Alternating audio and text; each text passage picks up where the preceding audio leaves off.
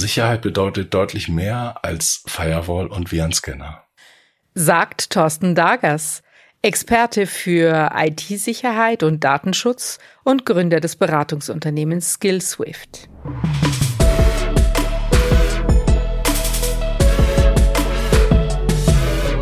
Willkommen bei BAM, Bytes and More, dem Podcast von Optimal Systems.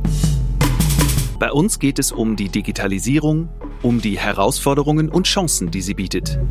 Für Unternehmen, für Entscheider, für uns alle. Mit Expertengesprächen und Berichten aus der Praxis.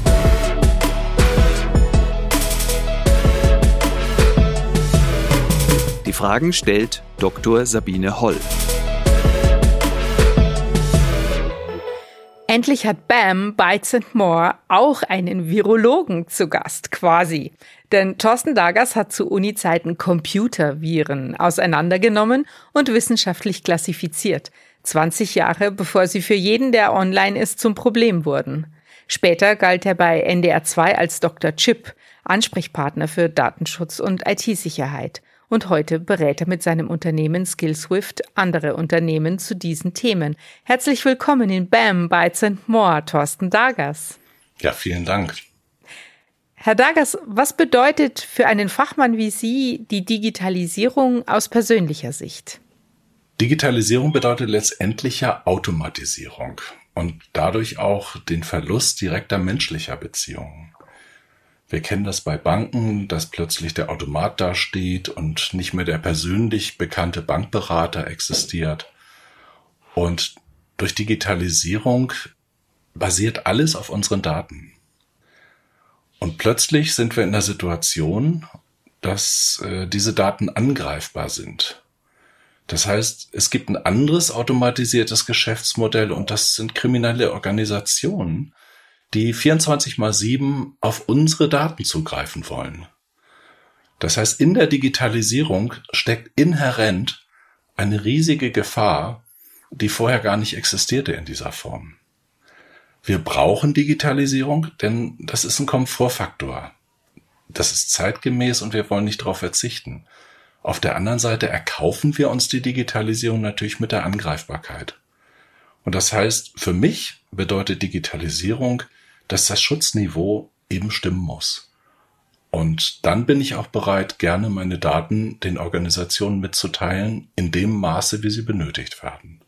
Sie weisen da ja auf ein Risiko hin, das, glaube ich, vielen Menschen gar nicht so bewusst ist. Also in unserem Vorgespräch haben Sie mein Bewusstsein für die Bedeutung von Datenschutz durch einen einzigen Satz geradezu exponentiell gesteigert.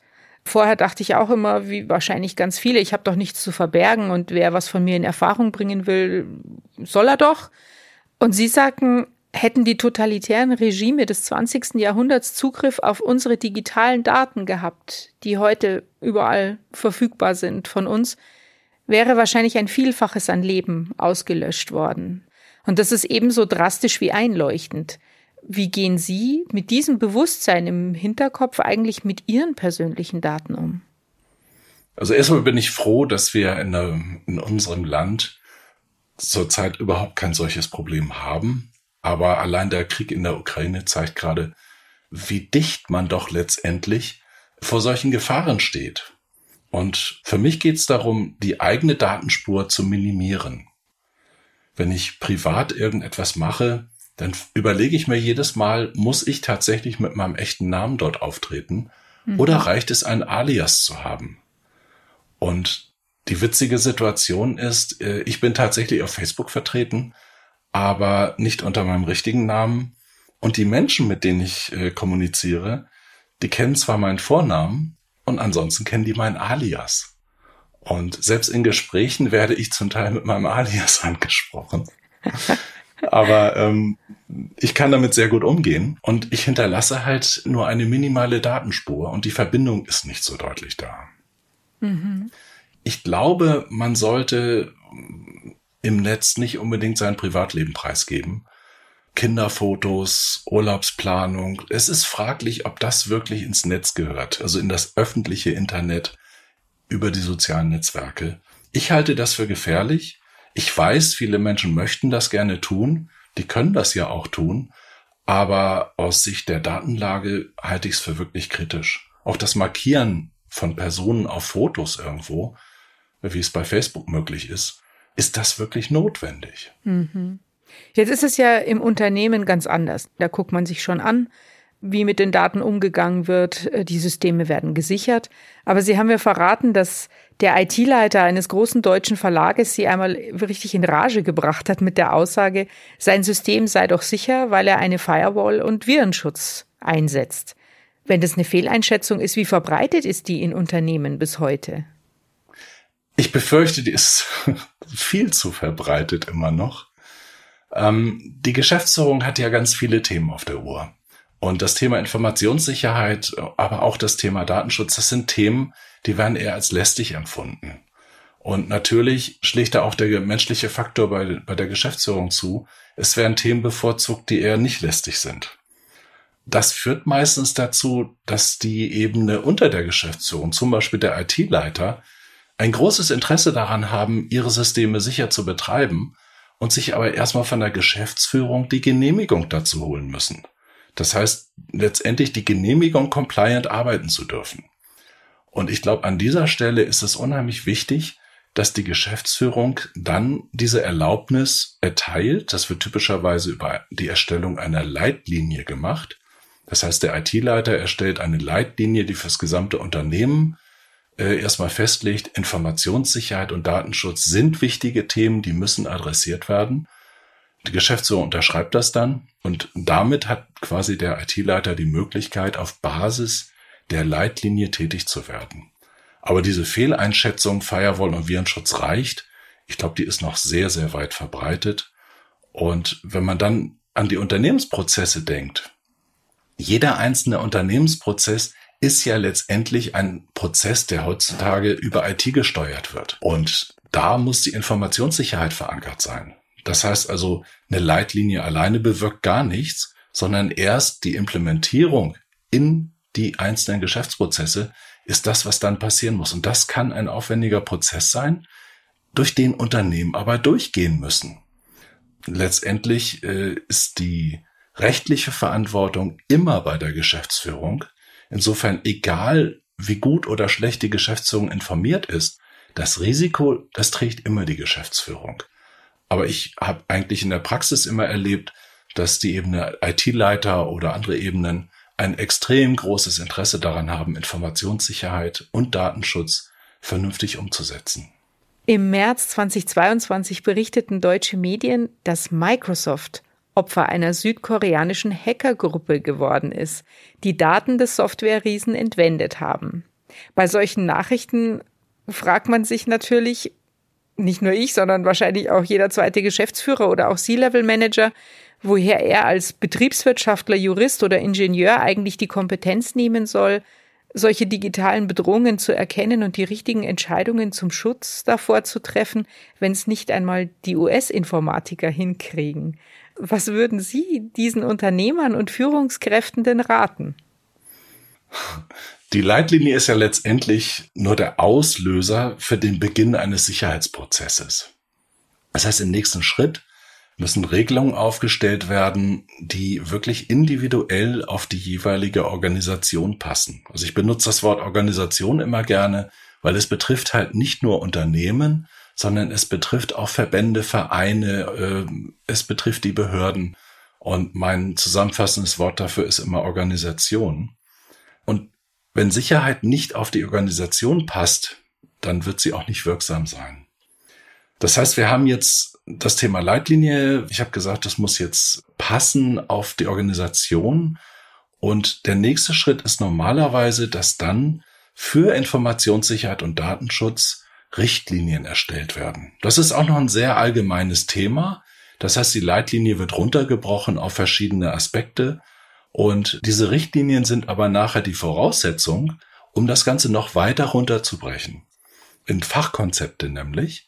Und in diesen Fachkonzepten, da sind wir dann auf der operativen Ebene, wo es um Berechtigungsmanagement geht, äh, wo es um vorhandene Systeme wie Anwendung und Datenbanken geht. Und wenn man das richtig macht, dann hat man nämlich die Informationssicherheit in den Geschäftsprozessen und nicht irgendwo drumrum oder in einer Peripherie oder sonst wie, sondern genau da, wo die Informationssicherheit hin muss, passend zur jeweiligen Organisation. Und zum Thema der Kompetenz der Geschäftsführer etc. Es gibt zum Glück auch sehr viel Unterstützung. Zum Beispiel hat das Bundesamt für Sicherheit in der Informationstechnik über Jahrzehnte gelernt, wie man das macht und hat jetzt ein IT-Grundschutzkompendium herausgegeben. Ist ein gigantisches Werk für eine Grundabsicherung. Es gibt Standards und ähm, nicht zu vergessen, bei dieser ganzen Komplexität, es gibt Beratungsunternehmen, wie zum Beispiel die Skillswift, die natürlich auch den Unternehmen helfen können. Parallel dazu gibt es ja die Datenschutzgrundverordnung, die natürlich jetzt den rechtlichen Rahmen um zumindest personenbezogene Daten bildet und die Anforderungen stellt auch an technische Umsetzung. Das ist etwas, das gab es vorher gar nicht. Und damit ist die Datenschutzgrundverordnung ein ganz wesentlicher Baustein geworden äh, für die rechtliche Grundlage der Informationssicherheit. Und mit dem IT-Sicherheitsgesetz hat der Gesetzgeber zumindest für deutsche Behörden und für kritische Infrastrukturen gesetzliche Rahmenbedingungen definiert. Und damit ist, glaube ich, ganz klar, Sicherheit bedeutet deutlich mehr als Firewall und Virenscanner. Dann haben wir sozusagen aus verschiedenen Ecken von Bundesbehörden, von externen Beratern, Blaupausen, Vorlagen, Checklisten, wie muss ich vorgehen, um die Leitlinien und die internen Regularien zu erstellen und habe die gesetzlichen Vorgaben, um mich daran zu orientieren und sozusagen voranzutasten entlang meiner eigenen Geschäftsprozesse. Dann habe ich jede Menge geregelt. Am Ende bleibt aber immer noch der Faktor Mensch. Das heißt, die Leute müssen es natürlich auch umsetzen. Unsere Systemadmins und auch der Datenschutzbeauftragte, die lästern gerne mal über die Anwender, indem sie sagen, das Problem sitzt meist vor dem Bildschirm, wenn in der IT was nicht klappt. Wie also setzt man so komplexe Regelwerke dann auch am besten um? Der Faktor Mensch steht natürlich an der Spitze der Angriffsziele. Und dagegen hilft natürlich nur, ein Bewusstsein zu schaffen, dass das so ist. Das heißt, die Mitarbeiter müssen sensibilisiert werden es sollte regelmäßig trainiert werden, zum Beispiel äh, durch Phishing-Mails, die gezielt ausgesendet werden. Und wenn Mitarbeiter draufklicken, dann werden sie informiert, dass an dieser Stelle ein Angriff hätte stattfinden können. Ich kenne Unternehmen, wo so etwas sehr erfolgreich umgesetzt wird. Und ganz wichtig an dieser Stelle ist, glaube ich, auch das Bewusstsein der Führungskräfte. Weil es geht überhaupt nicht darum, mit dem Finger auf Mitarbeiter zu zeigen, sondern es geht darum, den Mitarbeitern die Kompetenz zu geben, eigenständig zu entscheiden, ob es sich vielleicht um einen Angriff handeln könnte. Und ähm, das erfordert einfach eine Führungskräftekultur, die an dieser Stelle eben nicht auf Strafen ausgerichtet ist, sondern auf Bewusstseinsschaffung. Letztendlich ist der Mitarbeiter natürlich immer die Spitze des Angriffs und Informationssicherheit sollte schon deutlich tiefer anfangen. Also schon Beginn der IT-Architektur, die muss analysiert werden, am besten vom Groben ins Feine, um ähm, eine Bewertung bezüglich Informationssicherheit, Cybersicherheit und Datenschutz vorzunehmen und im Zweifelsfall die IT-Architektur auch zu justieren, neu aufzusetzen oder Teile neu aufzusetzen, zu optimieren ich sage mal, die Technik muss sowieso stimmen. Ähm, der menschliche und insbesondere der kulturelle Faktor der Organisation, die sind entscheidend.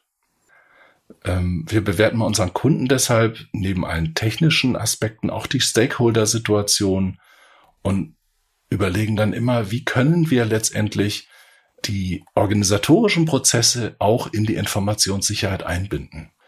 Das heißt, es ist nicht nur der Faktor Mensch, sondern es ist halt die Kombination aus Mensch, Technik und Organisation, die an dieser Stelle eine entscheidende Rolle spielt. Es hört sich nach einer langfristigen, größeren Aufgabe an, um ein wirklich vorbildlich abgesichertes Unternehmen zu schaffen. Letztendlich ist Informationssicherheit, obwohl es fälschlicherweise oft so gesehen ist, kein Prozess. Denn ein Prozess hat zwar einen definierten Anfang, wie auch Informationssicherheit, aber ein Prozess hat auch ein definiertes Ende. Und wenn Sie mit Informationssicherheit aufhören, dann fangen die Bedrohungen an. Also insofern ist das etwas, was natürlich genauso wie Geschäftsprozesse das permanente Doing begleitet. Und ähm, deswegen sollte Informationssicherheit auch immer Teil der Geschäftsprozesse sein und diese unterstützen, statt sie zu blockieren. Das ist, glaube ich, ein Fehler, der in der Vergangenheit oft gemacht wurde. Es wurden Regularien ausgegeben, Mitarbeiter dürfen nicht im Internet surfen zum Beispiel. Oder die Verwendung von E-Mail wurde eingeschränkt für geschäftliche Dinge. Das sind Blockaden, die letztendlich Geschäftsprozesse nicht unterstützen, sondern die sie blockieren. Und gute Informationssicherheit unterstützt die Geschäftsprozesse und ist Teil von ihnen. Und deswegen kann es auch keine Informationssicherheit von der Stange geben, denn jede Organisation ist anders. Jede Organisation hat ihre Kultur und andere Randbedingungen und genau dazu muss es passen. Und erst wenn Informationssicherheit die Geschäftsprozesse wirklich unterstützt, statt sie zu blockieren, ist das Ziel erreicht. Jetzt, wenn wir aber am Ziel sind und haben unser hervorragend abgesichertes Unternehmen, was wir ja anstreben mit einem maßgeschneiderten Datenschutz und einer hervorragenden IT-Sicherheit, wie kompatibel ist es dann noch mit den Anforderungen, die wir heute an Remote und mobiles Arbeiten haben, an die allgemeine, überall mögliche einfache Verfügbarkeit und das Teilen von Informationen und Unternehmenswissen, auch über Abteilungsgrenzen und Endgeräte hinweg. Wie kann man mit diesen Anforderungen Schritt halten? Schließt sich das beides nicht irgendwo dann aus? Ich bin der festen Überzeugung, und das zeigt auch letztendlich äh, die Praxis, wenn die Informationssicherheit Teil der Geschäftsprozesse ist, und die Kommunikation zwischen Abteilungen und Remote-Meetings und all diese Dinge sind ja Geschäftsprozesse. Wenn die Informationssicherheit also Teil davon ist und diese unterstützt, äh, dann stellen sich diese Fragen gar nicht mehr, ob es an dieser Stelle Blockaden gibt. Weil genau das gilt es ja auszuschließen. Und es geht ja darum, das Thema Sicherheit in jeden einzelnen Aspekt reinzubringen, so dass man sich gar keine Gedanken mehr machen muss, darf ich jetzt eine Zoom-Konferenz machen oder dergleichen, sondern wenn mhm. ich eine mhm. Konferenz brauche, dann mache ich die einfach, weil das Teil der definierten Geschäftsprozesse ist und der abgesicherten Geschäftsprozesse vor allen Dingen. Das ist aber, glaube ich, für viele Unternehmen noch eine hehre Vision, oder? An diese Stelle zu kommen, dass das alles auch so gut ineinander greift und beides gleich gut funktioniert, sowohl die Sicherheit als auch die Flexibilität im Arbeiten. Naja, wir haben ja auch noch Unternehmen, die glauben, dass sie mit Firewall und Virenscanner sicher sind. Naja, Sie haben ja mit vielen Unternehmen diesbezüglich Ihre Erfahrungen und ähm, beraten ja auch viele Unternehmen. Das heißt, Sie sehen in viele Unternehmen hinein. Wollen wir aus diesem großen Expertenwissen, das Sie mitbringen, vielleicht nochmal drei Tipps ableiten, Herr Dagers, für die Unternehmer, die uns zuhören? Wie schaffen Sie es, in diese goldene Mitte zu kommen zwischen absoluter Sicherheit und einem reibungslosen Fluss von Daten und Informationen im Unternehmen? Ich glaube, ein ganz wesentlicher Aspekt ist die kooperative Kultur. Ähm, das heißt, ein proaktiver Umgang mit Bedrohungen im Sinne von Bedrohungen sind eh da und die Mitarbeiter müssen sich aber trauen dürfen, trauen dürfen, notfalls an Hierarchien vorbei Bedrohungen zu melden, die sie registriert haben. Mhm. Denn Bedrohungen werden typischerweise von den Mitarbeitern zuerst wahrgenommen. Aber diejenigen, die überhaupt was machen können, die sitzen meistens in der Hierarchie ganz oben.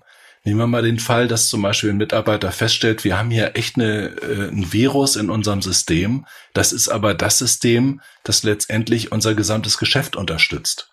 Die Entscheidung, so ein System herunterzufahren, die kann nicht vom Mitarbeiter getroffen werden, sondern die kann nur von höherer Ebene getroffen werden. Der Mitarbeiter muss sich aber trauen dürfen, an allen Ebenen vorbei, die das blockieren könnten, die Ebene, die abschalten könnte, zu informieren damit mhm. die Entscheidung getroffen werden kann. Das heißt, wir brauchen da eine kooperative Kultur, die die Mitarbeiter motiviert, Sicherheitsthemen auch tatsächlich nach oben äh, zu reporten.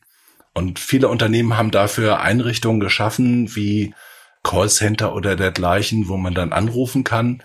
Und ähm, das ist auch ein richtig guter Schritt. Aber noch wichtiger ist dann an dieser Stelle, dass die Callcenter auch einen Prozess haben, um dann entscheidende ähm, Stellen einzubinden in diese Bedrohungssituation. Und wenn die Mitarbeiter sich im Unternehmenskontext nicht trauen, irgendwie Bedrohung zu melden, weil das auf sie persönlich zurückfallen könnte oder sowas, das ist die schlechteste Situation, die man haben kann. Das ist schon mal ein guter Tipp, den man praktisch anwenden kann. Was wäre denn Ihr zweiter Tipp? Ähm, letztendlich äh, müssen, glaube ich, die Themen Informationssicherheit und Datenschutz nicht nur theoretisch betrachtet werden, sondern es müssen ja Maßnahmenpakete geschnürt werden, es muss Budget dafür akquiriert werden, es muss nachvollzogen werden können, was wurde denn da getan, äh, es müssen äh, Stichproben erfolgen können, wie weit sind wir da, und deswegen braucht man Managementsysteme, die das nachhalten. Das heißt, mein zweiter Tipp ist ein formales Management von Datenschutz und Informationssicherheit. Und das ist auch letztendlich der Grund, warum Skillswift diese Systeme programmiert hat und im Markt Informationssicherheitsmanagement und Datenschutzmanagement in Form von Software auch anbietet. Weil es ansonsten auch zu kleinteilig und zu unübersichtlich wird, stelle ich mir vor. Ne? Es wird sind, viel zu unübersichtlich. So, genau. so viele Aspekte, die man da im Blick behalten muss. Ja. Genau. Und Tipp Nummer drei? Ich glaube, als Tipp Nummer drei, man sollte nicht immer das Rad neu erfinden. Wir haben ja schon gehört, Geschäftsführer ähm, sind nicht unbedingt die Experten für Informationssicherheit. Und ich halte es für einen richtig guten Rat, dass man Experten hinzuzieht, die einfach in mehreren Organisationen Erfahrung sammeln konnten, was durch externe Berater natürlich deutlich leichter ist als durch einen Geschäftsführer. Und diese Experten sollte man dann letztendlich damit betrauen, das Thema Informationssicherheitsmanagement aufzusetzen und an dieser Stelle quasi die Top-Down-Steuerung zu übernehmen, die dann vom Unternehmen weiter ausgeführt wird. Und so kann man von den Erfahrungen anderer Unternehmen nur profitieren. Wunderbar. Herr Dagas, das war mit Sicherheit eine der interessantesten Episoden von BAM Bytes and More.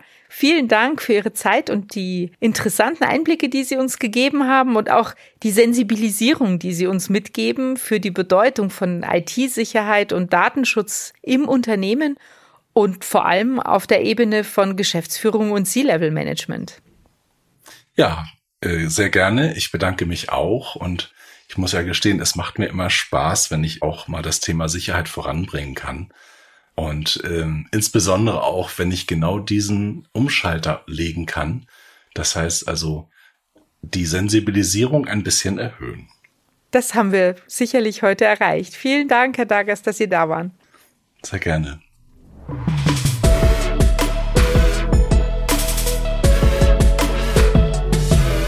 Sie hörten BAM, Bytes and More, den Podcast von Optimal Systems. Mehr Infos zur Digitalisierung und unseren Lösungen finden Sie auch in unserem Blog unter optimal-systems.de/blog. Abonnieren Sie uns.